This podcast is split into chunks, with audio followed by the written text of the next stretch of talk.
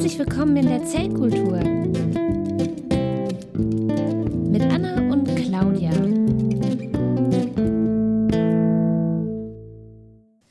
Hallo, willkommen in der Zellkultur. Hallo, willkommen. Ja, hier ist wieder die Anna mit der, Claudia. die das. wir haben das nicht geprobt. Wir proben Nein, das irgendwann mal. Wir machen irgendwann mal so eine Frühstücksfernsehen-Intro. Ja, also spätestens zum nächsten Kongress sollten wir es vielleicht wieder hin, sollten wir es vielleicht hinkriegen. Oder können wir mal so eine Gala machen? So richtig, wir kommen so im Abendkleid und mit Federboa und so. Und dann, ähm, Und Glitzer und die Treppe runter. oh ja, oh ja, oh ja, ja. äh, mit jeweils Intro-Musik. Ja, und unten das Rundfunktanzorchester. Ja, dann müssten wir aber äh, die Musik auch live gespielt haben. Also da können wir ja bestimmt hier den, den Angor fragen. Ja, der kann das. Der, der unsere Intro-Musik gemacht hat. Der kann ja generell Musik. Oder wir, wir suchen halt einfach irgendwelche verrückten Menschen oder den, äh, oder den, den Chor vom, ähm, vom äh, C3. Genau, das stimmt. Da bildet sich auch immer spontan so ein Chor. Also ich meine, ich kann mich auch selber auf dem Saxophon begleiten. Zur Not kann ich auch Kazoo spielen. Das klingt zwar nicht schön, aber selten. Ja, aber wenn du Saxophon spielst, kannst du ja nichts sagen. Das stimmt. Das müsste man dann irgendwie so gegenseitig machen. Ja, erzähl mal, äh, Claudia, wie geht's dir so? Du, du, du. Ja, äh, äh, beim Sak Saxophon geht es einem ja immer schlecht, ne? Weil es klingt, immer traurig. Ich finde ich gar nicht so sehr. Also es kommt drauf an, was man spielt. Aber wenn man viel Blues spielt, ja, dann so. definitiv. Ich dachte, es wäre das traurige Instrument, das immer sehr traurig ist. Ja, nee. Ich überlege gerade, was irgendwie das traurige Instrument ist. Eine Tuba. Wahrscheinlich. Hm. Klingt so ein bisschen sad, aber Ja, ich, ich, ja, ich, oder hier, wie, wie heißen sie, ähm, was, was heißt denn Trombone nochmal auf Deutsch? Posaune. Posaune. Posaune. Ja, aber Posaune, ja, kann Posaune ja ist auch. irgendwie aber auch schon in unserer Arschband drin. Also das ist die Posaune, die Darmflöte und die Arschgeige.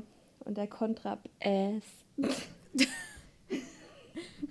Die Arschband. Die, ja, also, Ja, mit dem Smash-Hit Stuhl im Blut. Ich hatte das ja jetzt äh, letztes Mal schon erzählt, ne? Ähm, jemand Mhm. hat mir mal eine Posaune auf den Rücken gehalten und dann gespielt. Hm? Äh, mit dem das hast du mir Posaunist. letztens noch nicht erzählt, Ach aber In, in, in der Ukraine, wo ich mich mit den Posaunisten besoffen habe und dem Ja. Organisten, äh, bis dem Pianisten. Ähm, und äh, der hat mir seine Posaune so an den Rücken gehalten und dann gespielt. Und das ist so ein lustiges Gefühl. Es ist halt, also, ja, das sind halt Vibrationen, ne? So. Mhm. Das ist total cool. Ähm, also, wenn man mal so einen verspannten Rücken hat, holt euch einen Posaunisten und lasst ihn halt an euren Rücken ranspielen. Das lockert so alles schön auf. es ging so. Ja, brauchst du keinen Masseur mehr oder keine Masseurin. Naja, gut, ich würde die ja trotzdem nehmen, wenn sie gut aussehen. Ja. Also primär würde ich sie generell benutzen, also benutzen, äh, Gott, das klingt jetzt, ge generell würde ich, äh, also ich, ich, ich stehe ja total auf Massagen und ich lasse mich einfach total gern äh, den Rücken durchwalken. Da sage ich äh, nur ganz selten Nein. Hm. Also, ähm, liebe Hörerinnen und Hörer, Spendiert mir eine Massage. Bitte bietet Genau. mir einfach nicht einfach so Massagen an. wir sammeln für Annas Massagestuhl Ja, zum Ähm, C3. Damit sie entspannt äh, podcasten kann. Ja, Anna, was sagst du da so?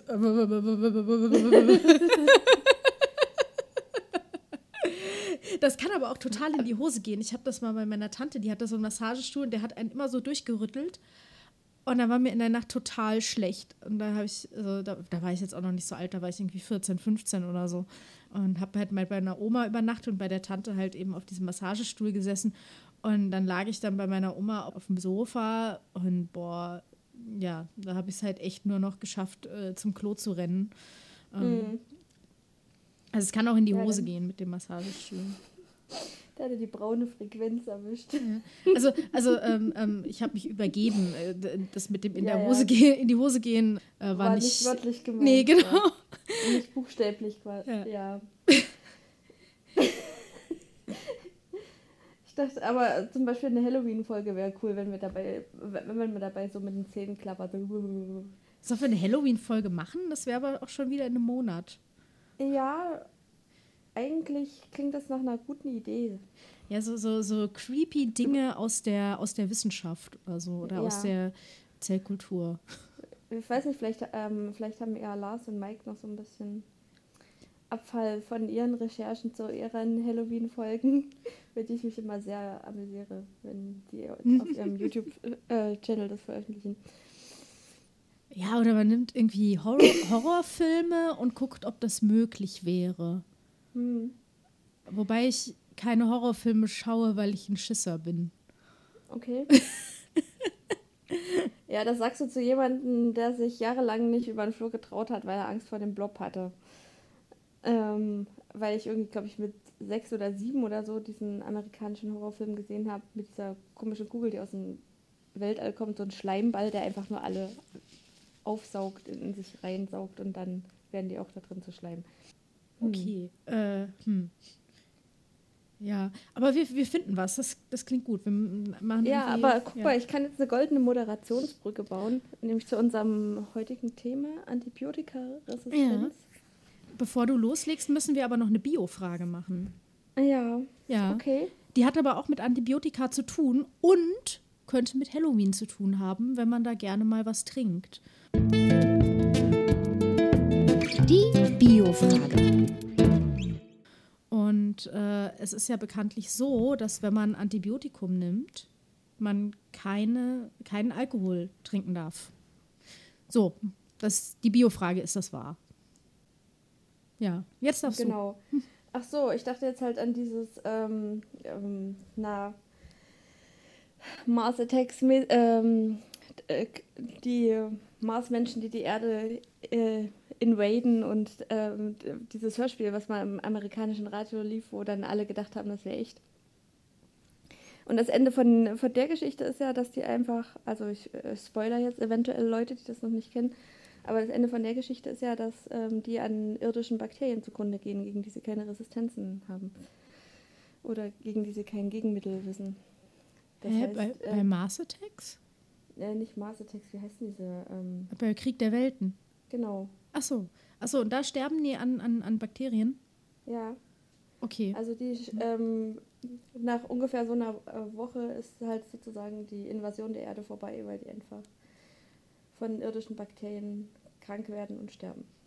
Ich, ich glaube ja einfach, es waren schon viele Aliens hier, haben Trump gesehen und sind wir gefahren.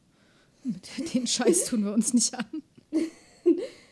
Wahrscheinlich waren die auch heimlich hier bei diesem Raid von Area 51 dabei und haben sich das von außen angeguckt und sich amüsiert, wie die Leute da versuchen, da einzudringen. Ja, oder sie, sie sind jetzt alle bei Fridays vor, vor Hubraum. Mhm. Ja.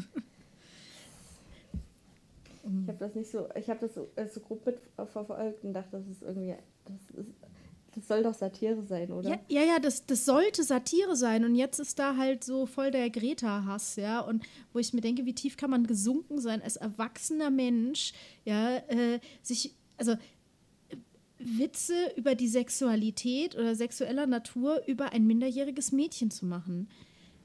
Also, Ich äh, mein, es meinte irgendwie ein Bekannter von mir auch letztens, was nur alle gegen Greta haben. Und ich dachte so, naja, alte weiße Männer, die kennen halt Schulmädchen irgendwie nur aus speziellen Filmen. In völlig anderem Kontext und da geben sie halt keine Widerworte, weil sie den Mund voll haben. okay, ich muss den hier als explicit ähm, deklarieren. Ja, äh, naja, ja, aber das, äh, das ist, glaube ich, das bringt es, glaube ich, auf den Punkt.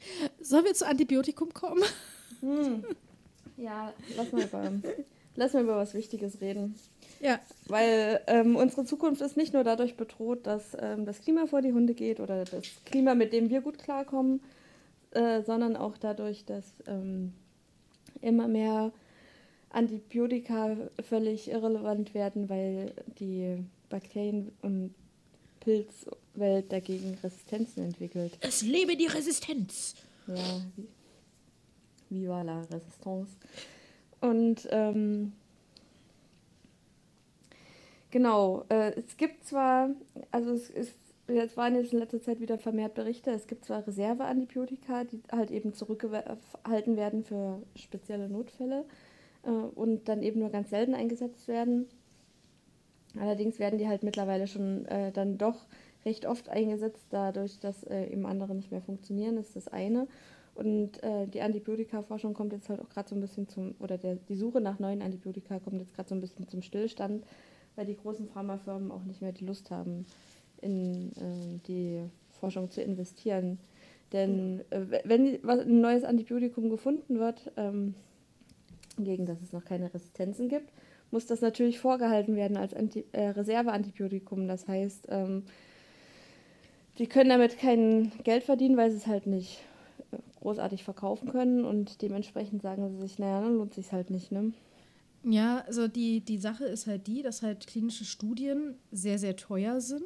Ja, also das sind Millionen von Euro, das muss man halt auch erstmal investieren. Die muss Na, man am Ende. Das ist erstmal am Anfang die Forschung. Du musst ja. halt am Anfang erstmal suchen und du hast mittlerweile mehr oder weniger schon relativ große Bereiche abgegrast und es kommt nicht mehr viel Neues dazu. Und die Suche, die jetzt halt stattfindet, die kostet halt Unmengen, weil du, was du jetzt findest, halt meistens schon ein Antibiotikum ist, was man, was man schon kennt. Also so wie ich es gelesen hatte, waren da einige quasi auch schon relativ interessant so von, mhm. vom äh, Status her, werden aber halt nicht mehr weiterentwickelt, weil eben für die, für die teureren Studienphasen eben halt äh, äh, dann das nicht mehr lukrativ ist. Mhm. Das liegt halt unter anderem auch daran, also ich meine, so ein Pharmaunternehmen, und da muss ich jetzt halt auch sagen, dass ich natürlich auch im Bereich der Pharma mein Geld verdiene. Es ist halt so, ein Pharmaunternehmen ist ja jetzt nicht hier der WWF oder, oder Ärzte ohne Grenzen, sondern es ist halt ein Unternehmen, die haben Mitarbeiter, die wollen bezahlt werden und wenn die, ähm, die Mitarbeiter nicht bezahlen, dann arbeiten die nicht. Und dann kriegen die auch scheiß Mitarbeiter, wenn die schlecht bezahlen. Das heißt, die müssen ja auch irgendwie gewinnbringend arbeiten, damit sie die Leute eben bezahlen können und auch die ganzen Substanzen und so weiter. Das, das kostet ja alles, äh, also gibt es halt nicht für lau. Und da kann man natürlich politisch das regeln, indem man eben diese Forschung im Nachhinein belohnt. Das hat man im Bereich der seltenen Erkrankungen zum Beispiel gemacht, dass man eben sagt, ne, wenn du ein, äh, Medikament, was halt nur was weiß ich, tausend Leute in Deutschland überhaupt bekommen können, weil das nur auf sie zugeschnitten ist, dann kannst du da natürlich nicht, äh, also da, das kannst du nicht refinanzieren. Deswegen hat man ja, okay, dann machen wir das anders in der Preisgestaltung, ja, dass wir das, dass ihr das dann teurer quasi verkaufen könnt. Weil ansonsten lohnt es sich eben nicht für die Pharmaunternehmen, das zu entwickeln. Und das funktioniert so ganz gut. Aber da muss man halt auch sagen, ich meine, ähm, das ist ja, die machen ja das alles nicht für Gottes Lohn. Und äh, so, wir leben halt in der kapitalistischen Gesellschaft. Wir können das gerne von Grund auf ändern. Da bin ich auf eure Vorschläge gespannt. Aber jetzt nicht hier, also kein, kein reines Pharma-Bashing, bitte. Ja. Naja, ist halt irgendwie klar und ich denke auch in Deutschland kann man da Mittel und Wege finden, weil hier mehr oder weniger die Gesundheitssorge ähm, so finanziert ist, dass, dass man halt, ähm, also solidarisch. Ich denke, in Amerika oder in Großbritannien ist es ein bisschen anders, weil du da halt auch zum Beispiel, eigentlich basiert zum Beispiel Breaking Bad darauf, dass du für deine, deine Krebstherapie halt selber bezahlen musst. In Deutschland kriegst du halt die teuren Medikamente und deine Krankenkasse bezahlt das und ähm, dort ist es halt so, naja, wenn du keine richtig gute Krankenkasse ähm, hast, die das mit abdeckt, dann musst du halt eben selber dafür bezahlen. Und das kann halt eben richtig ins Geld gehen. Na, also in, in Deutschland ist halt so, dass die Krankenkassen mit am Tisch sitzen, wenn es um die Preisgestaltung geht. Also das Pharmaunternehmen sagt halt, ich will X Geld für mein äh, Medikament und die Krankenkassen halt, ja, du kriegst aber Y Geld. Hm. Also beziehungsweise W Geld. Ja. ähm, ne? Weil weniger. Wie wenig. die sind ja nicht doof, die Krankenkassen. Ja? Nee, ähm, die müssen ja auch von irgendwas leben. Man muss auch klar. immer, also guckt mal bitte immer in, in Artikeln über Medikamente sind zu teuer, wer da das Wort hat. Das sind nicht die Ärzte. so, ja. Das sind ja, äh, klar, Krankenkassen das wollen das halt nicht zahlen, ja. Also, und ähm, das äh, das ist ja auch okay, dass es da eine, ein Kontro äh, Kontrollmechanismus ist. In Großbritannien ist das nicht so. Da wird es für jedes einzelne Medikament, muss dann halt entschieden werden, ne, ähm, wie diese Preisgestaltung aussieht und ob das überhaupt refunded wird, also, also dass, dass die, die Ärzte das Geld wiederbekommen, wenn sie Le den Leuten das verschreiben. Und in Deutschland ist das gegeben, sobald das Medikament zugelassen ist. Ja, ein zugelassenes mhm. Medikament muss von der Krankenkasse erstattet werden. Das ist zwar, wenn es erstattungsfähig ist, also das, ne, äh, Husten- und Schnupfenmittel sind halt irgendwie nicht erstattungsfähig. Also es ist, es ist halt in Deutschland ganz gut geregelt. In den USA ist es wiederum ganz anders geregelt. Da können die ähm, Pharmaunternehmen relativ das verlangen, was sie wollen. Und äh, da die halt auch kein richtiges ähm, Gesundheitssystem haben. Also so langsam haben sie es ja jetzt mit äh, Obamacare. Mhm. Äh, wer weiß, wie lange sie es noch haben. Keine Ahnung, ich habe halt irgendwie äh, relativ viele Threads auch gelesen zum Thema Diabetes und ähm, dass du halt mit einer schlechten Krankenversicherung musst du halt eben auf dieses billige äh, Insulin zurückgreifen, was mhm.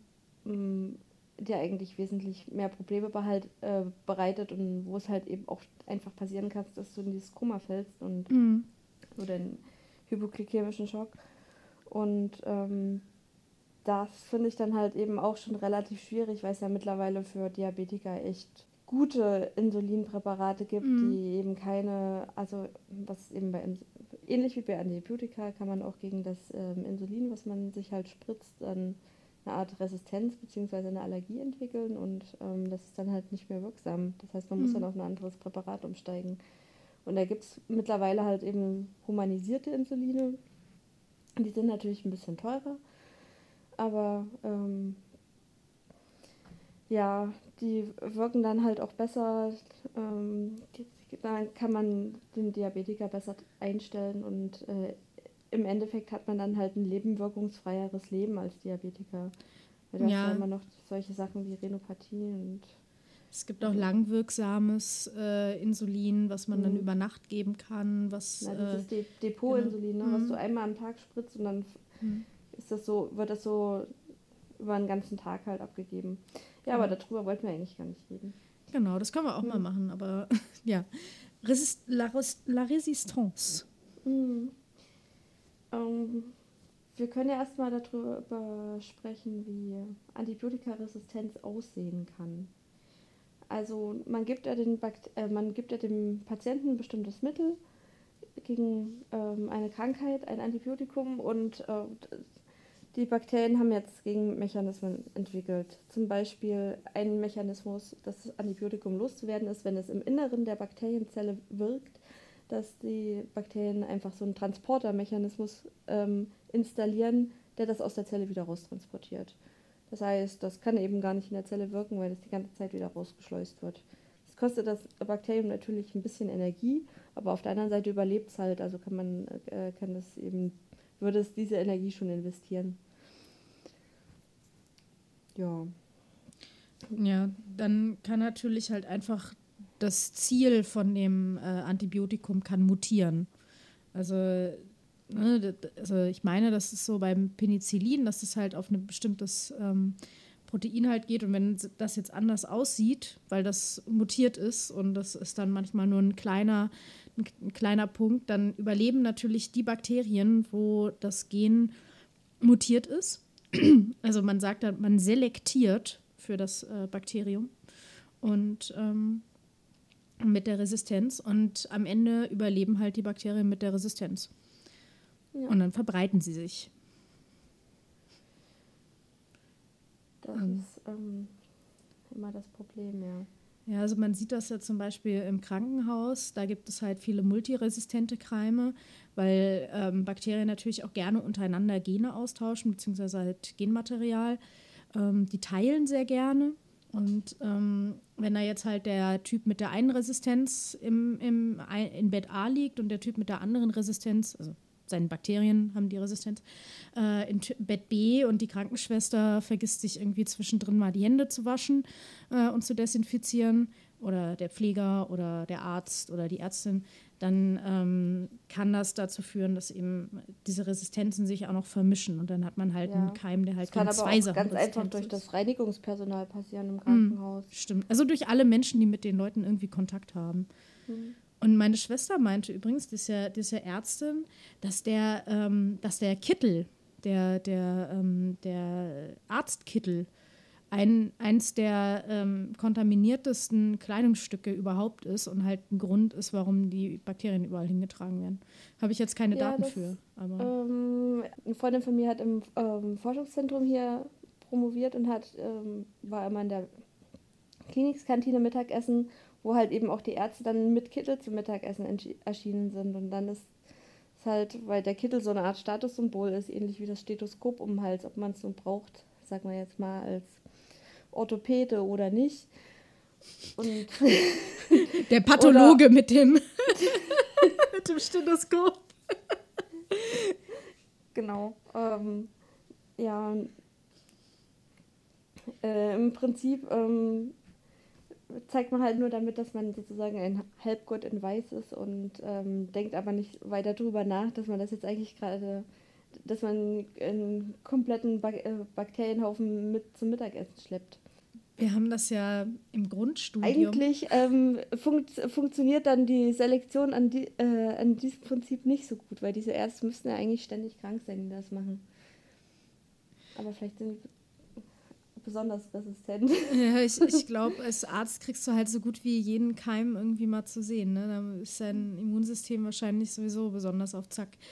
Hm. Ich könnte das nicht, weil also ich, wenn ich einmal mit der U-Bahn fahre, dann bin ich krank. Ich, Also wirklich, ich, ich fahre gerne im Winter mit, mit dem Fahrrad irgendwo hin und dann muss ich manchmal irgendwie, habe ich einen Termin nachmittags oder so und dann muss ich mit der U-Bahn fahren und ich denke, nichts anfassen, nur ne, so, so möglichst äh, nicht zu viel atmen und dann gehe ich raus und zwei Tage später habe ich halt Erkältung. Hm. Warum? Ich habe doch alles naja, also ich dachte eigentlich, dass ähm, Erkältungen hauptsächlich durch Klimaanlagen ähm, verteil, umverteilt werden. Gar nicht so sehr durch, durch U-Bahn oder so. Nee, Aber durch, durch, halt die, durch Hände. Also Ja. das, das meiste ist wirklich Leute, die sich halt nicht die Hände waschen. Aber das sind Viren, die haben keine Resistenz, also haben natürlich Resistenzen irgendwie, aber Hm. ähm, ja. Aber Wir schweifen wieder noch- Ja. Ich wollte gerade sagen, ich weiß zum Beispiel beim HI-Virus, dass das nicht sehr lange auf Oberflächen überleben kann. Das wird dann relativ schnell durch UV-Licht oder so zerstört und Ich hoffe, kannst ich, dass so ich gut- keinen HV auf der, in der U-Bahn krieg. ja, also die Wahrscheinlichkeit, die Wahrscheinlichkeit ist ultra gering. Ja. nee, nee, Weil äh, HI-Virus eher durch ähm, ja, sexuelle Kontakte, also Schleimhaut, Schleimhaut auf Schleimhaut, egal wo, übertragen wird. ähm, Oder Bluttransfusion halt. Ja. Ähm, naja, also äh, mit hier mit den Arztkitteln nochmal, ne? Ähm, als ich im, im Grundstudium war, da wollten wir uns dann halt auch total cool für, fühlen und nach dem, äh, nach dem Chemiepraktikum sind wir dann halt mit unseren Kitteln in die Mensa gegangen, weil wir sind ja voll cool. Und zwei Tage später hing da ein Schild, bitte nicht mit Kitteln in die Mensa. Und dann denkst du auch so, ja, okay, ja, weißt du, wir haben ein bisschen Säure-Base-Tritation gemacht, ja, so schlimm ist das jetzt nicht. Aber andererseits haben sie natürlich recht, weil es ist voll Ja. ekelhaft. ähm, ja, und äh, bei uns an der Unimensa in Heidelberg hing dann auch, äh, beziehungsweise nicht an der Unimensa, sondern von meinem Institut hing auch ein, auch ein Schild, äh, äh, bitte nicht mit Kitteln essen, weil das immer wieder Leute gemacht haben. Und dann denkst du dir doch so, so eine, Ja, anstatt ähm, Messer und Gabel einfach mal mit einem Kittel essen. Zero Waste. Genau. Kannst du dich auch gleich hinterher selber wegwerfen. Ja, also das Interessante an den Resistenzen ist halt, dass sie natürlich, äh, also da- dass, dass halt eine Antibiotikabehandlung generell halt damit endet, dass nur die Keime, die halt resistent sind, überleben. Also du selektierst ja immer für sie. Ne? Und je mehr du halt, also wenn du halt mit einem Antibiotikum behandelst, dann, dann wird der Patient vermutlich danach irgendwelche resistente Bakterien haben. Die wird es überall geben, aber das Wichtige ist ja, dass man so das Gros der Bakterien umhaut. Ja, das ist ja der Sinn der, der, der Sache. Ja. Und das Problem ist dann, wenn Mit dem Rest wird dann dein Immunsystem einigermaßen fertig. Also sagen wir von Genau. den Resistenten überleben vielleicht jetzt auch nicht alle, weil dann eben noch so eine Welle weiße Blutkörperchen die niedermacht. Aber ähm, ein paar sind halt, eine Handvoll überleben es immer und ähm, die, die sind dann halt sozusagen die Harten, die in den Garten kommen. Und wenn, wenn das Antibiotikum nicht mehr da ist, dann ist diese, diese, ähm, diese Resistenz häufig nicht, mal, nicht mehr von Vorteil und dann verlieren die die wieder.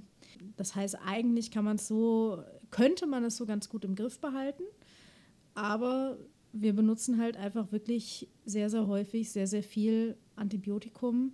Auch teilweise. Auch teilweise äh, ja, so, völlig so, sinnloserweise, ja. ja. Also bei Erkältungen, die ja nun mal durch Viren ausgelöst werden, ist ein Antibiotikum nicht sinnvoll, es sei denn, man hat schon so eine Sekundärinfektion, die halt dadurch kommt, dass man im, vom Immunsystem her und körperlich ein bisschen geschwächt ist. Genau. Aber das merkt man dann halt, wenn äh, die Rotze ihre Farbe wechselt. Ich, ich meine, das ist kein, kein wirkliches Anzeichen. Also, äh, Ach stimmt, das, weil ja. die Viren ja auch durch weiße Blut Genau, genau. Ja. Also, also jetzt mal richtig schön eklig. Rotz ist ja, wenn man erkältet ist, gelb. Ne? Mhm. Und auch, auch der Schleim, den man aushustet, das kommt von den weißen Blutkörperchen. Die weißen Blutkörperchen, wenn die. Wenn das ist die, wie Eiter die, eigentlich. Genau, das ist Eiter. Also Eiter ist ja auch weiße Blutkörperchen, die Bakterien gefressen haben und so voll waren, dass sie platzen. Ja, und ihr kennt das ja, wenn ihr einen weißen Pickel habt, ne, äh, das sind weiße, also tote weiße Blutkörperchen da drin. Ich glaube, das haben wir auch schon mal erzählt, ne? Ich bin nicht ganz sicher. Also wir müssen ja, das ist das eine. Ähm, das andere ist ähm, vor allem in der in der Tiermast werden sehr viel Antibiotika eingesetzt. Nicht mehr. Einfach ähm, ja, also weil man halt große Mengen an Tieren auf kleinerem, äh, kleinem Raum hat. Also ich kenne es halt so, dass äh, vor allem auch in Deutschland, ähm, in anderen Ländern versucht man mittlerweile andere Methoden anzuwenden. In Holland zum Beispiel, indem man halt irgendwie so separate Stelle hat mit ähm, Hygieneschleuse und allem möglichen Pipapo. Ähm, in Deutschland ist es zum Beispiel auch so, dass der Tierarzt ähm, gleichzeitig der Tierapotheker ist und äh, sozusagen dran verdient, dass er Medikamente verschreibt und ähm, ja, Na, er sollte also, ihn davon abhalten, Antibiotika zu verschreiben. Also es ist halt so, dass äh, für die Tiermast selber, also das, da, damit das Tier Fleisch zulegt, dürfen die nicht mehr eingesetzt werden. Also ja. da, da, darf es keinen Antibiotika, äh, Antibiotikumsnutzen mehr geben. Wenn mhm. die Tiere krank sind, dann ist es halt häufig so, dass man eben alle Tiere behandeln muss. Ähm, mhm. Einfach vorsorglich. Und dann Entweder das oder man muss die halt alle umbringen, weil genau. man halt nicht dafür garantieren kann, dass ein Tier nicht befallen ist. Genau. Und es würde ja auch bedeuten, wenn da jetzt ein Tier befallen ist, es sich auf alle ausbreitet, weil die nicht behandelt werden, mhm. es sich natürlich auch auf den nächsten Hof durch irgendeinen Tierinspektor ähm, an, an Wildtiere übertragen kann. Also es ist schon sinnvoll, diese Tiere dann zu behandeln, aber sinnvoller ist natürlich die Prävention, dass einfach keine Keime reinkommen. Und mhm. dazu bedarf es halt einfach hygienischer Maßnahmen.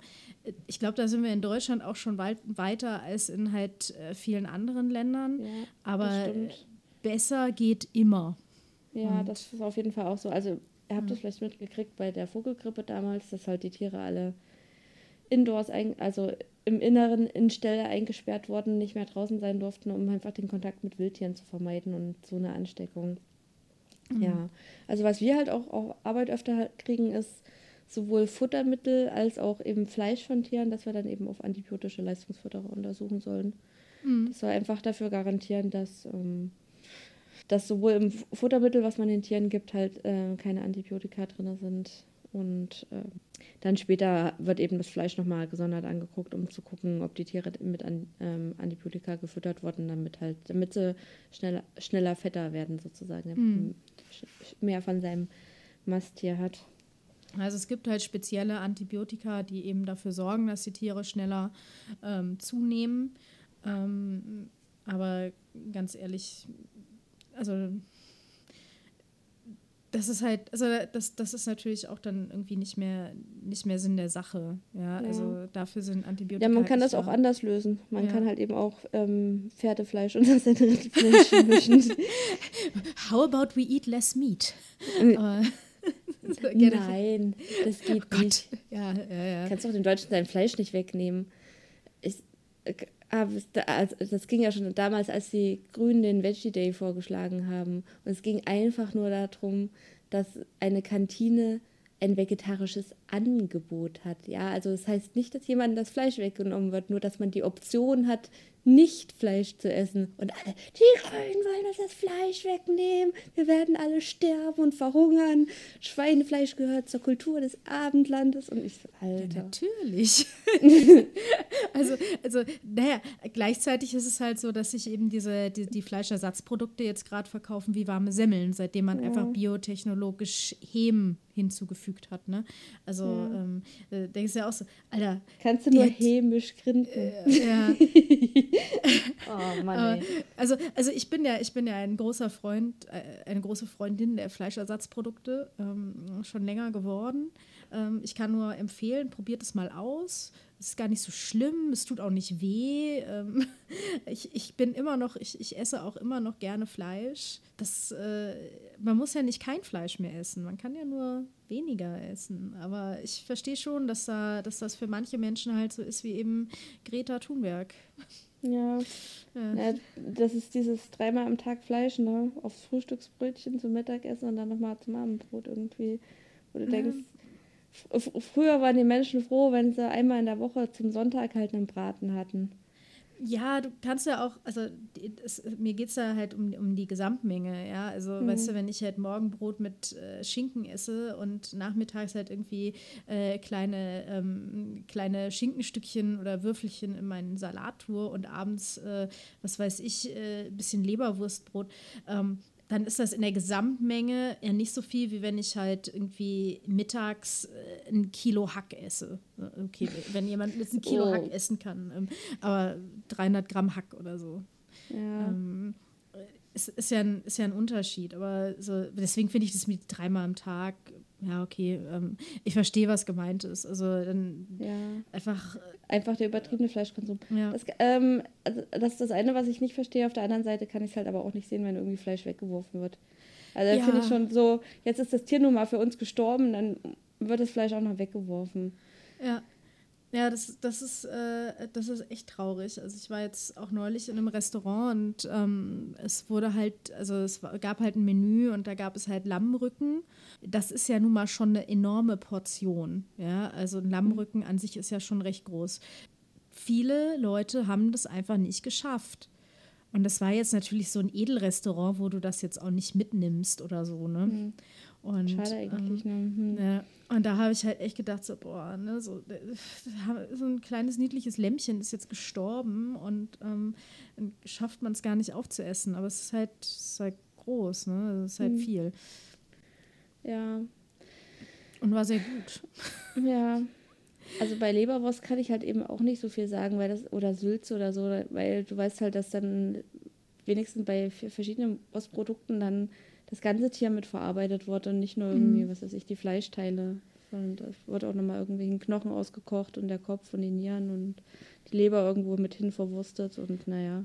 Ja, deswegen finde ich halt auch diesen, diesen Hype, den es einmal gab, über ähm, ja, Tier, äh, äh, also Teilstücke zusammengefügt. Ja? Also da gab es mal eine Weile lang so richtig so, also es gibt so einen Fleischkleber und du kannst dann halt so Abfallprodukte, also Abfall im Sinne von Restprodukte von der Fleischverarbeitung, kannst du dann halt nochmal zusammenkleben und kannst dann quasi wieder ein einen Kochschinken draus machen oder halt ein Stück äh, Hühnerbrust oder so, die halt günstig ist, weil es eben zusammengefügt ist. Du hast halt nicht das Filetstück, sondern du hast halt Überreste.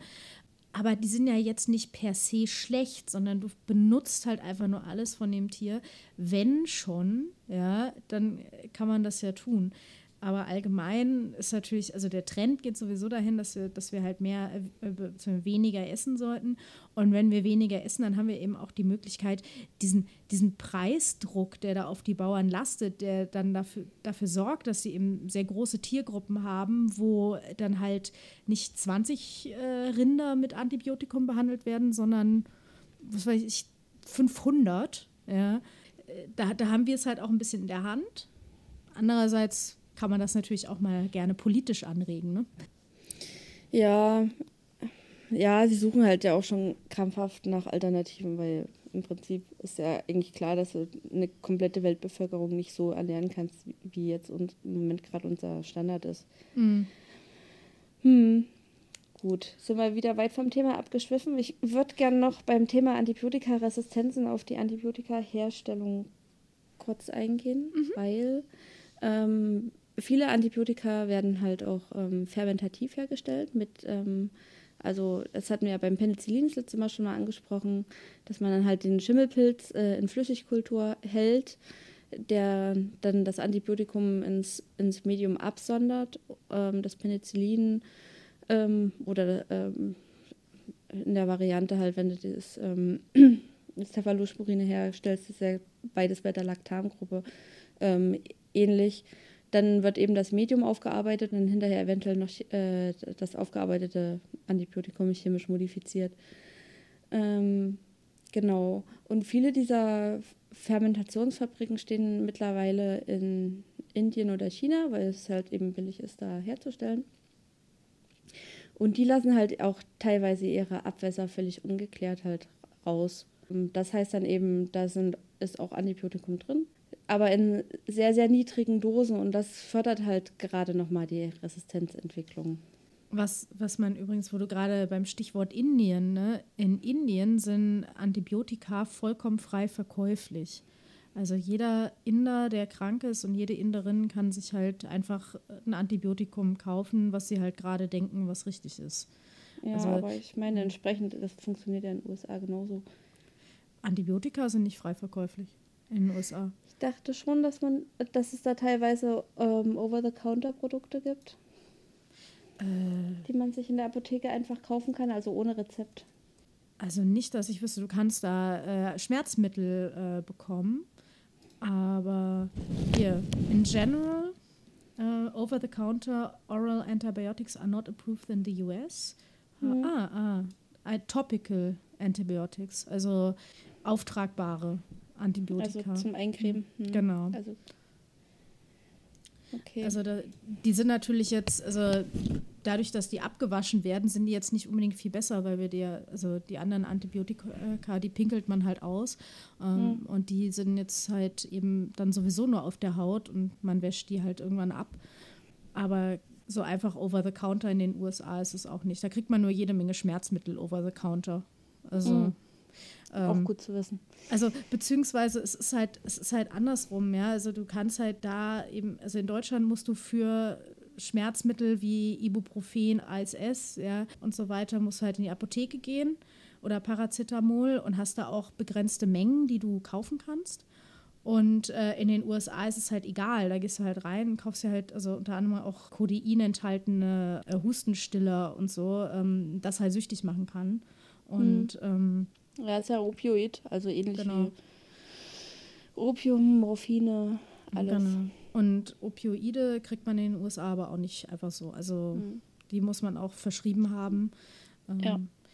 Aber ich glaube, das ist. Ja. Mhm.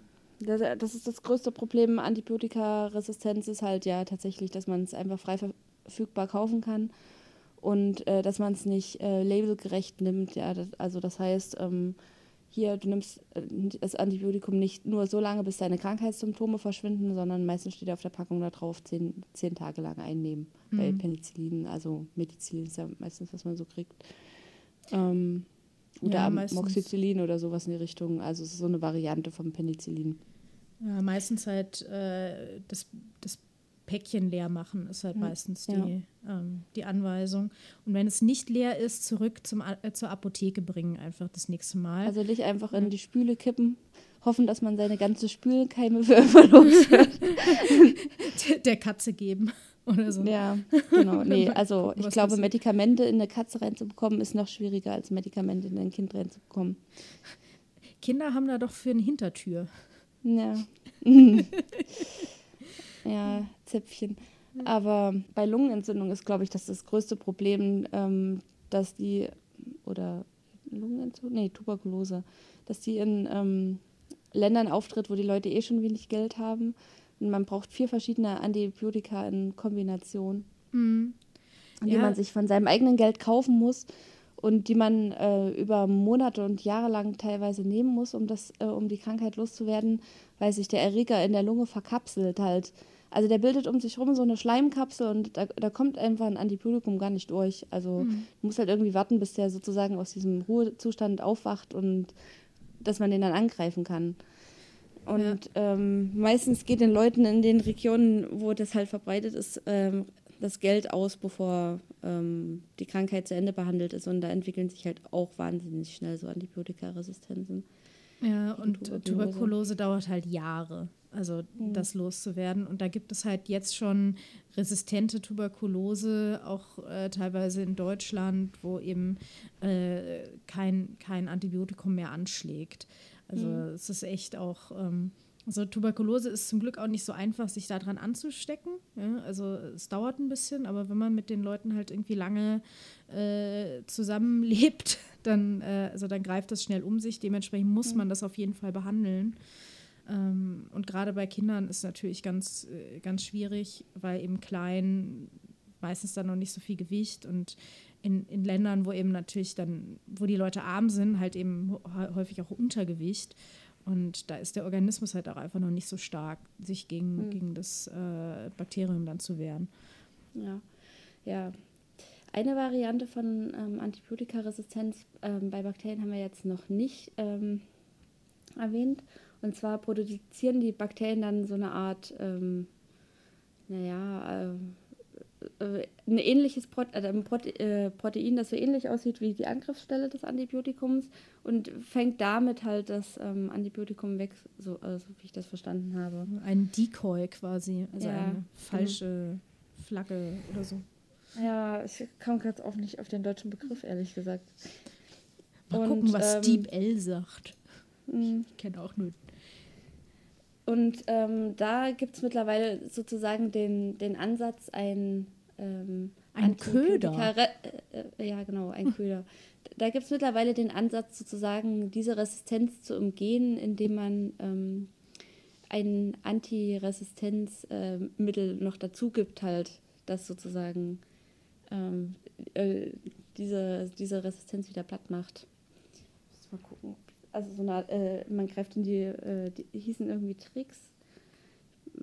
Also die, äh, das, die Anpreisung ist, war irgendwie, man greift in die molekulare Trickkiste.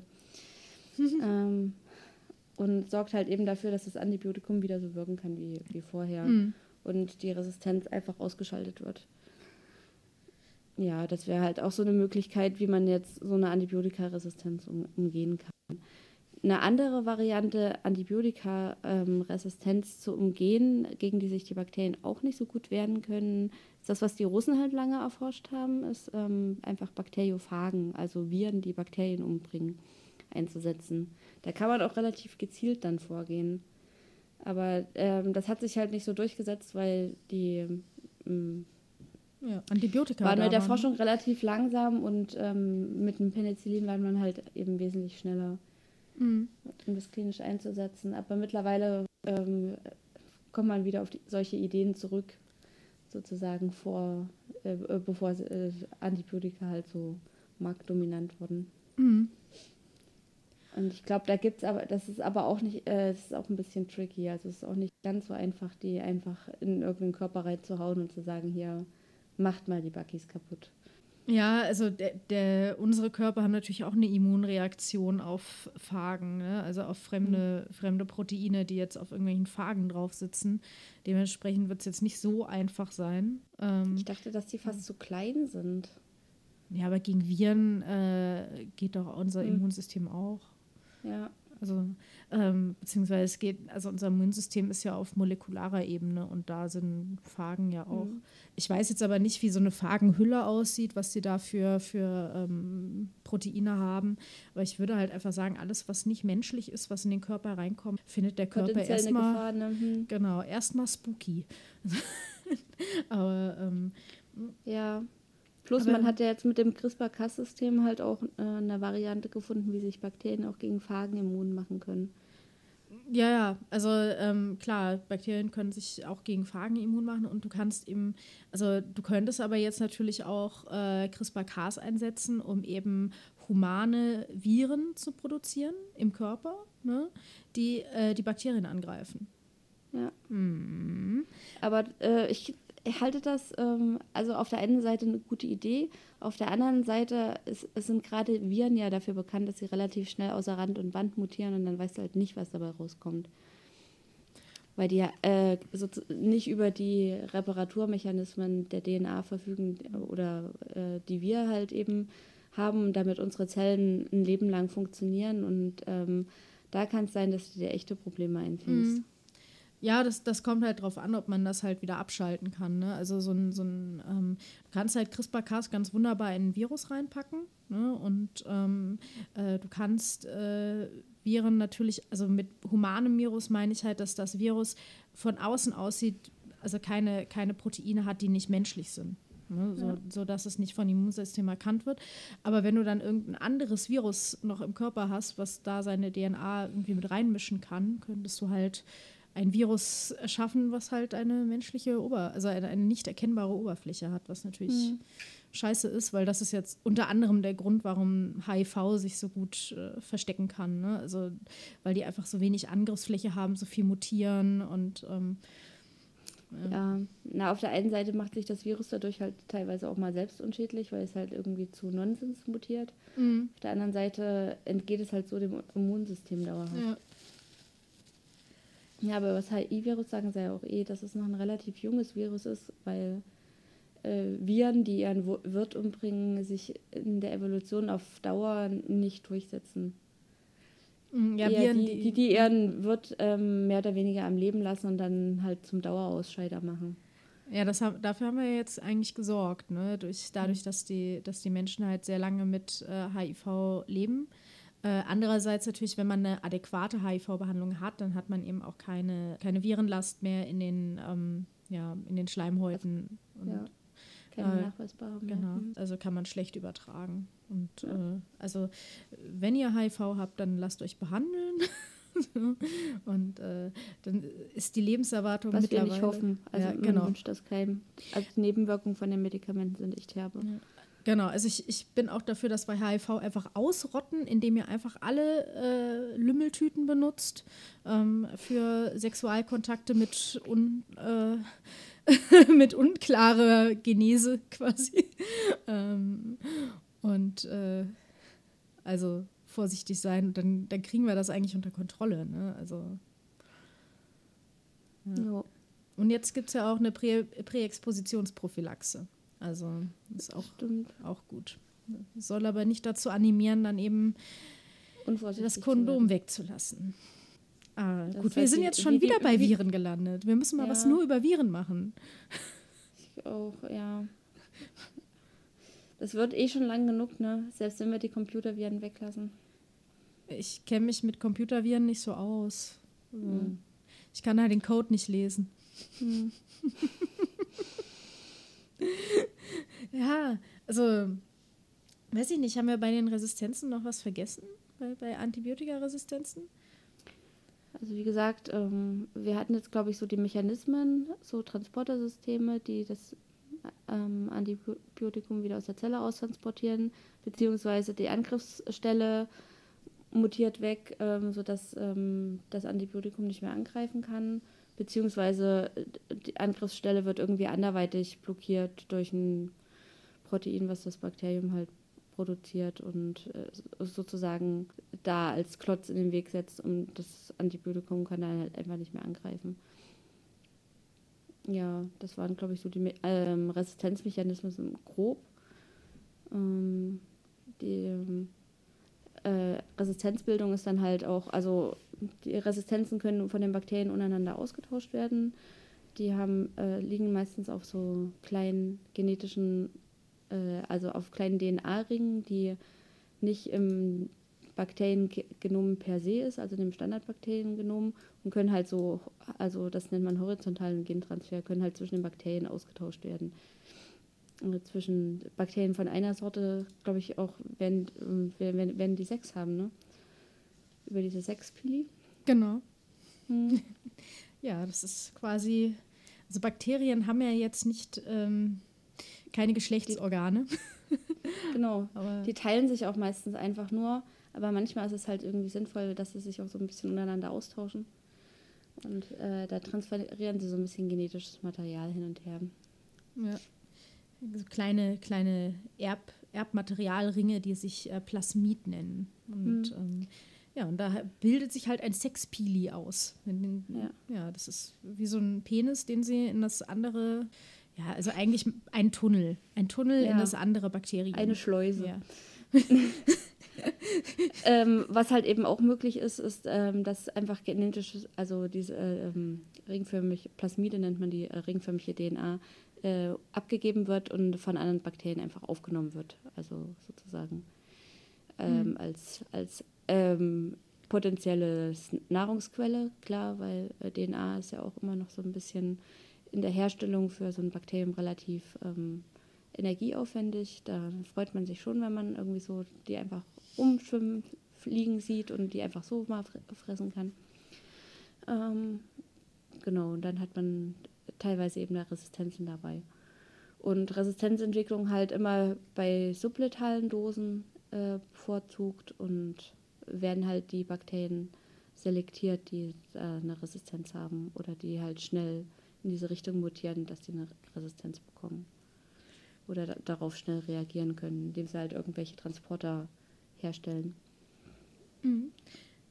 Ja, also das heißt halt, wenn man, ähm, man kann halt die Bakterien quasi ein bisschen dazu anreizen, ähm, äh, sich äh, resistent zu werden, indem man eben eine nicht ganz so, ähm, ganz so hohe Dosis, also im, de facto halt zu wenig Antibiotikum nimmt ähm, oder gibt.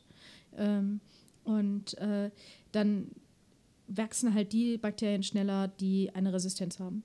Und ja. aber es sterben, die Bakterien sterben vermutlich halt auch äh, größtenteils einfach nicht ab.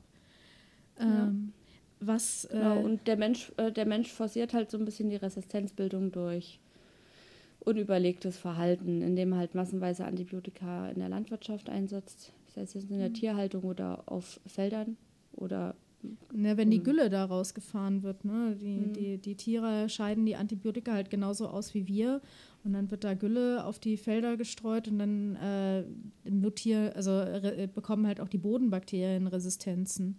ja.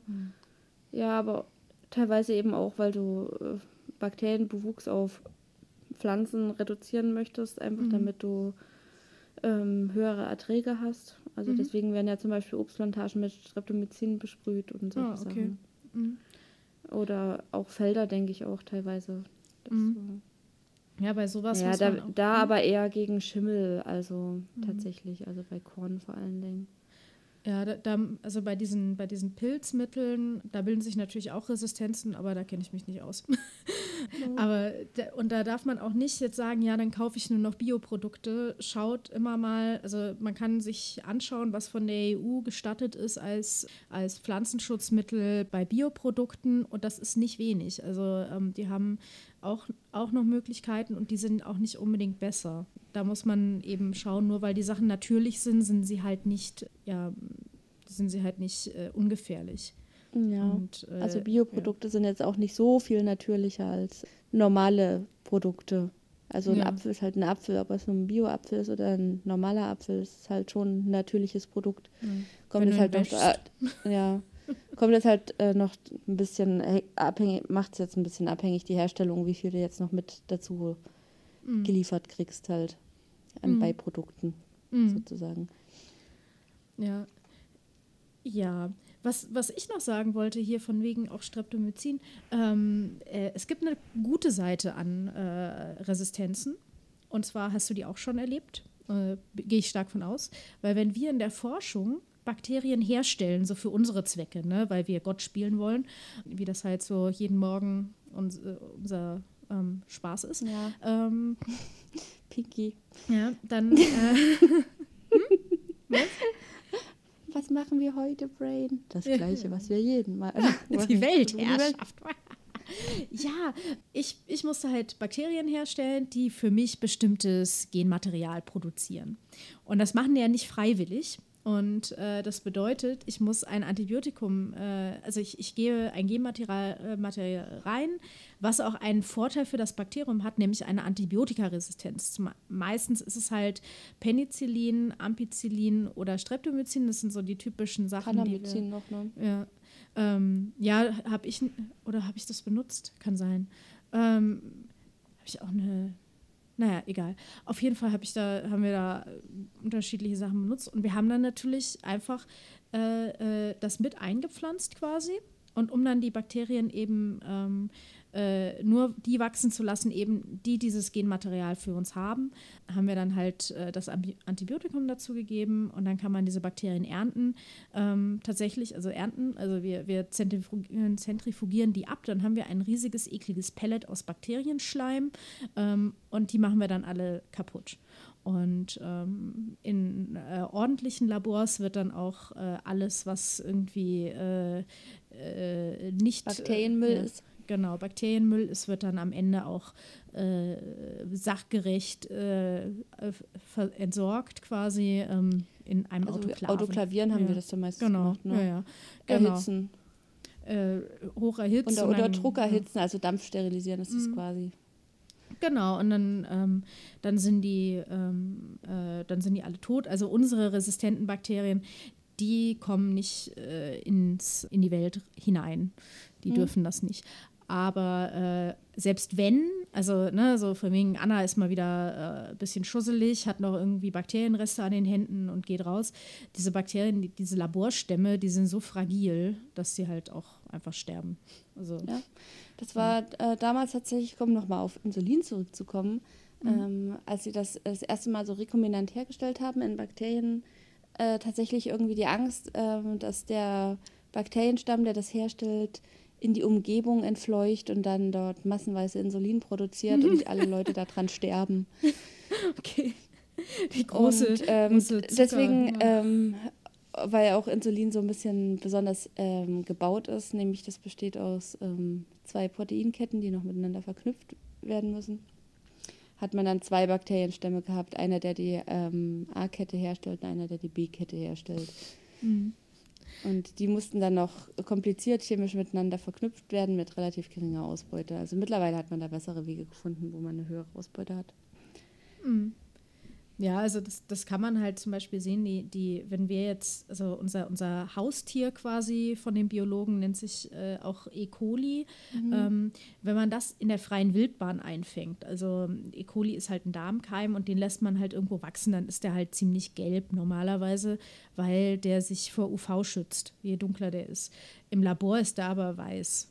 Ähm, mhm. Was eben daran liegt, dass äh, der diesen UV-Schutz im Labor halt nicht braucht. Eigentlich ähm. bräuchte er als Darmkeim den UV-Schutz im normalen Leben auch nicht. mal, mal schauen, falls da doch die Sonne aus dem Arsch scheint. Mhm. ähm, nee, aber, aber so, die kommen ja auch, äh, also die wohnen ja auch woanders, ne? Mhm. Oder ist es vielleicht, ist der, ich glaube, es ist der Staphylococcus aureus, bei dem das so ist. Weil ja, der, der, Staphel, aureus, der Staph ist gelb, ja. Äh, genau. Das kann ich dir sagen. Genau. Den sehe ich ganz öfter mal auf mhm. Platte. Mhm.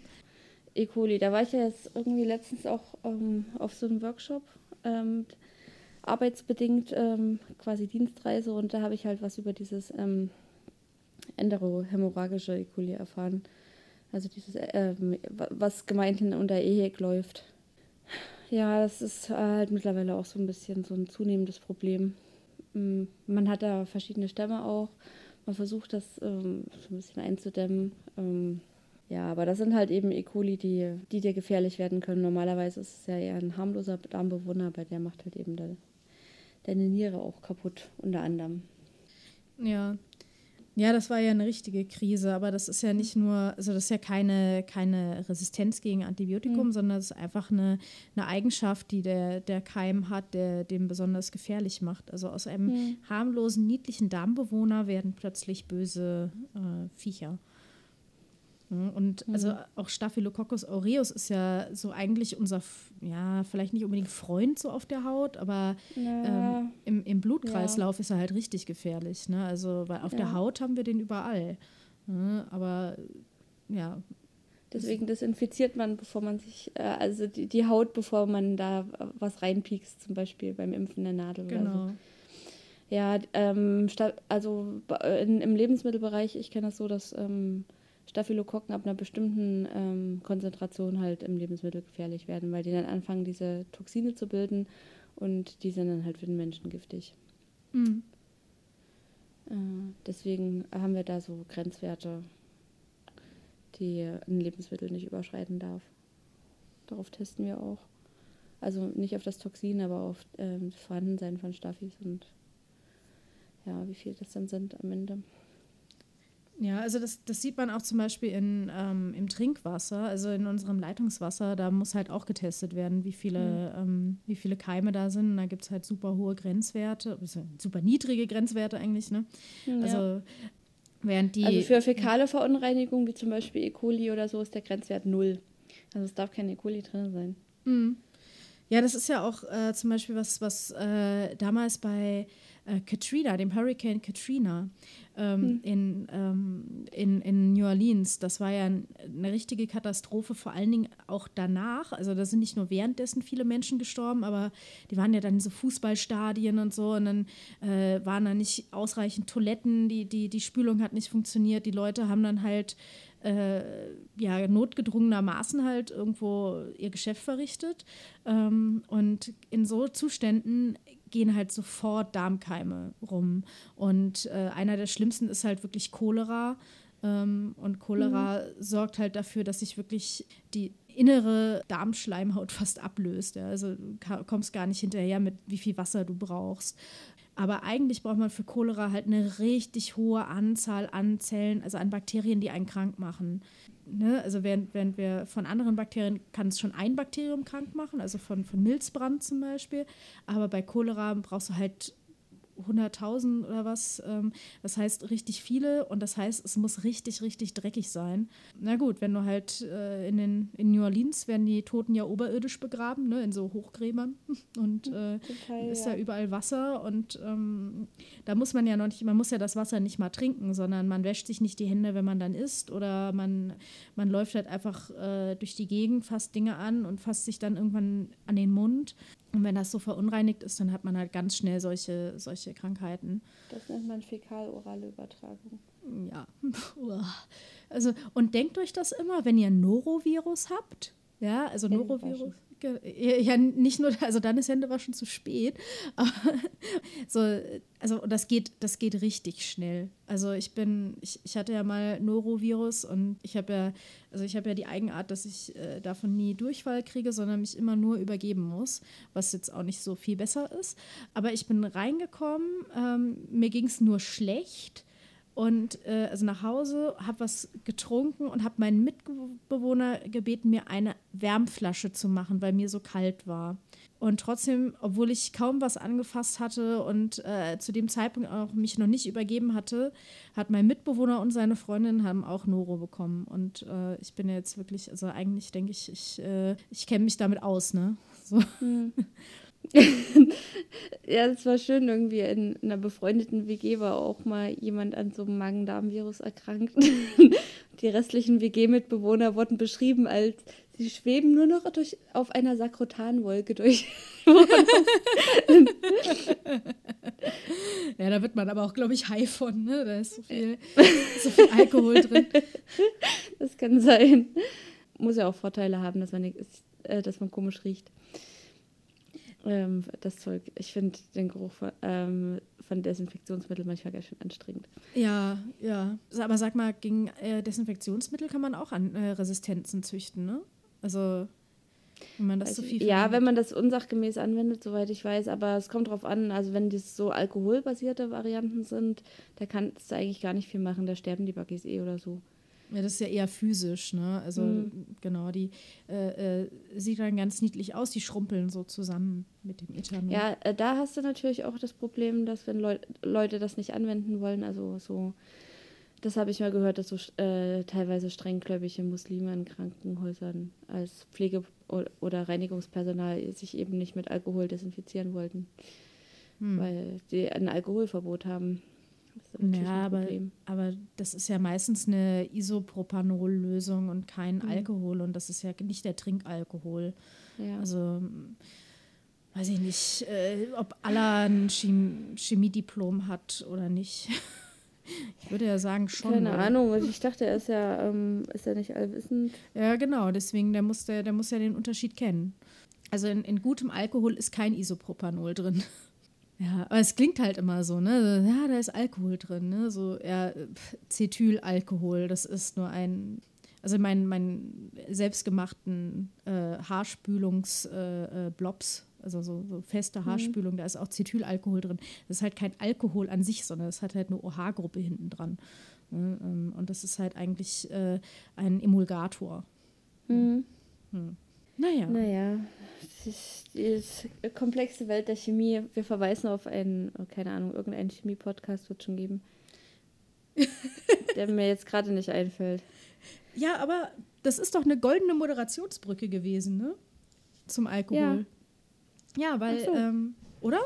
Oder hast du noch was? Nö. Aber wir können auch mal eine Folge über Alkohol machen. Über oder mit? Ver- Ja. Auf, der, auf dem Kongress. auf dem Kongress wieder mit und ähm, auch über. äh, Wir können auf dem Kongress auch gerne über Alkohol reden. ja, kein Alkohol ist nämlich auch keine Lösung. Hm. Ja, aber Braucht noch eine Karte, fällt mir ein. Muss ich mir mal du demnächst kannst noch besorgen. gar nicht kaufen. Ich weiß.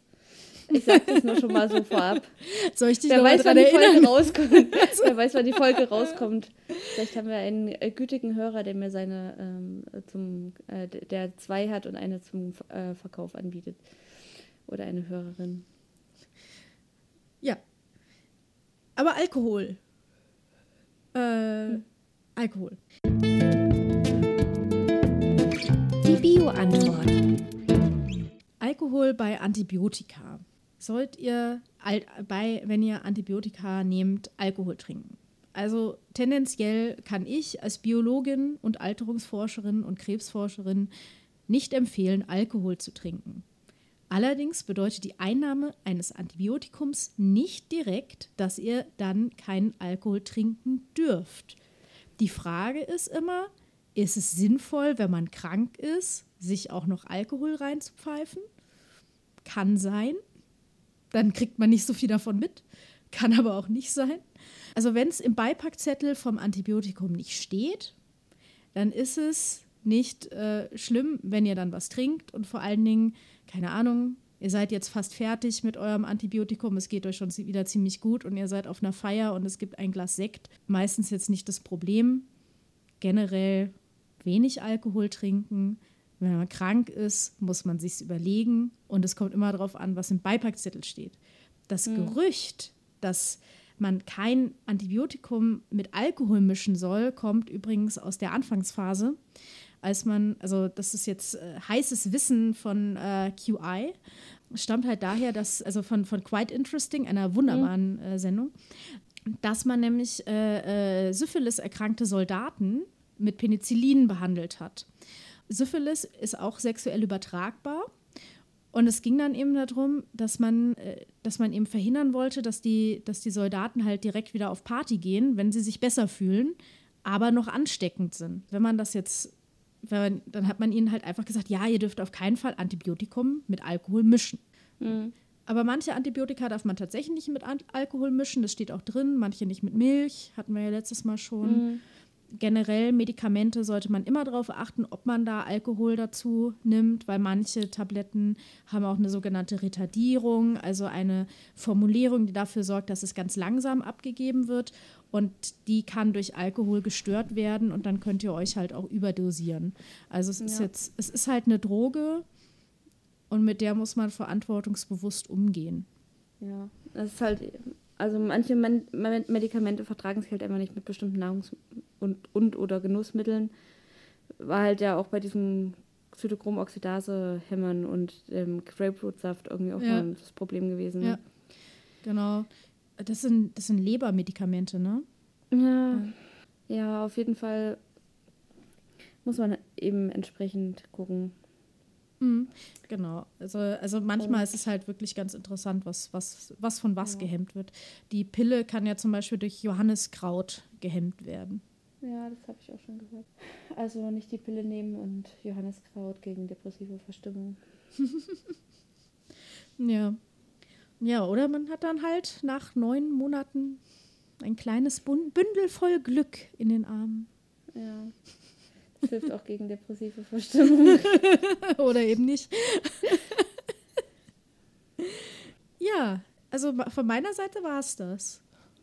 Ja, ich denke, wir haben das Thema umfassend abgegrast. Dann hoffen wir, dass wir es zu einer Halloween-Folge schaffen. Jetzt, äh, ich ich, ich habe dich da, ne? ich habe dich da richtig verstanden. Bis Ähm, zum Kür. ja, vielleicht ja. wird die dann so Mitte November veröffentlicht oder so. Genau, wir müssen ja erst noch ähm, 95 Thesen an irgendeine Tür nageln. Bevor wir eine Halloween. äh, Wir können 95 Halloween-Thesen an eine Tür nageln. 95 Halloween, das ist mir ein bisschen viel. Ja, Ja. aber, aber vielleicht schaffen wir neun oder so. Hm. Ja, eben. Da muss er ja, wenn die Folge nicht ultra lang werden soll, muss er ja sozusagen in einer halben Minute eine abfertigen. Ich habe neulich Und wir gehört, haben die Tendenz zum Abschweifen. ich habe neulich gehört, es gab eine 28 Stunden lange Podcast-Folge. Äh, aber die wurde nicht in 28 Stunden aufgenommen, oder? Das weiß, das weiß ich nicht. also ich, nicht, äh, nicht in 28 Stunden am Stück. Also schon in 28 Stunden, aber nicht am Stück, könnte ich mir vorstellen. Das war in sich da- 28, also das war in der Hoaxilla-Folge. Ich glaube, sie hätten, sie haben die irgendwie vorproduziert, ja. Ach so. Also nicht Hoaxilla selber, sondern irgendwelche Leute, die da zu Gast waren, die ich schon wieder vergessen habe, wie sie heißen, Okay. ähm, die sich mit Computerspielen auseinandersetzen. Da hat man das Thema auch umfassend durchgekaut. Ja. Haben wir jetzt auch. Wir Mhm. wünschen euch äh, ja, äh, viel Erfolg mit Antibiotika. Äh, es lebe die Resistenz und äh, tschüss. Ja, tschüss. Wir wünschen wie immer viel Spaß gehabt zu haben. Tschüss.